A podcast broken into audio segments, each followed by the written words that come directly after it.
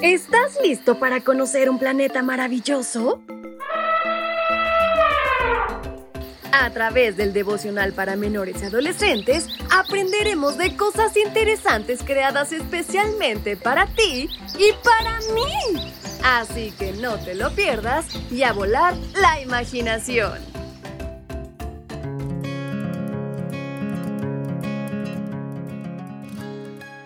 Un color para la hembra y otros colores para el macho. ¿Sabes de qué animal se trata? Pues si no lo sabes, quédate con nosotros y descubrámoslo juntos a través de este, su devocional para menores y adolescentes. Y en este 11 de febrero, nuestra reflexión lleva por título Los faisanes galanes.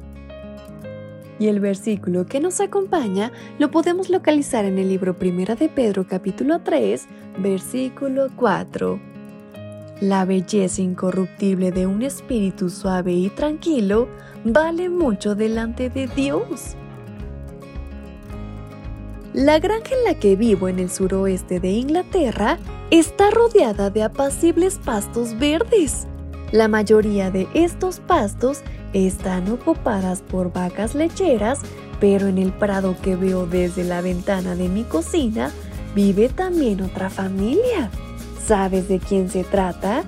De una familia de faisanes. No me sorprende que hayan elegido ese campo. A los faisanes les gusta vivir donde la tierra es húmeda y fértil. ¿Y qué lugar puede ser más húmedo y fértil que los pastos de Inglaterra.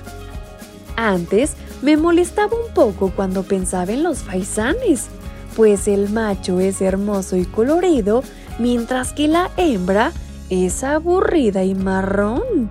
No me parecía justo hasta que descubrí algo, ya que me enteré de que ese color monótono y aburrido reduce las probabilidades de que la mamá faisán sea atacada por un enemigo.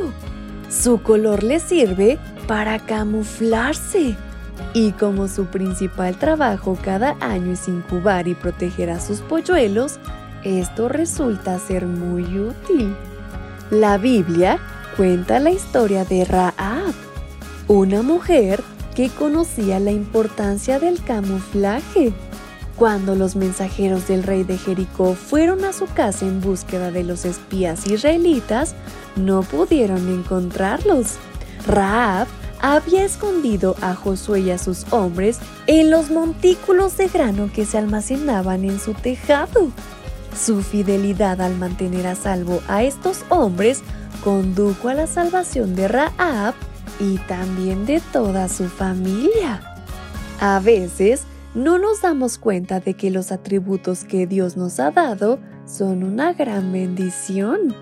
La hembra del faisán, por ejemplo, no tiene un color tan bonito como el macho, pero Dios la creó así para protegerla a ella y también a sus crías. ¡Qué maravilloso, ¿no lo crees? ¿Tienes algún talento único que no has sabido apreciar? Pues sabes, si entregas todo tu ser a Dios para su servicio, Él te mostrará los maravillosos planes que tiene para ti. Y ten por seguro que Él todo lo que promete, lo cumple. ¡Wow! ¡Qué maravillosa historia y qué gran ejemplo! De esta manera es como concluimos con nuestra reflexión. Espero les haya gustado mucho, pero antes de irnos, ¿les parece si platicamos con nuestro Dios? ¿Me acompañan?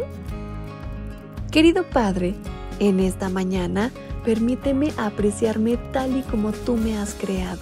Ayúdame a descubrir aquellos dones que no he podido descubrir y permíteme ponerme a tu servicio en todo momento. Mi vida la deposito en tus manos. En el nombre de Cristo Jesús. Amén. Hasta pronto.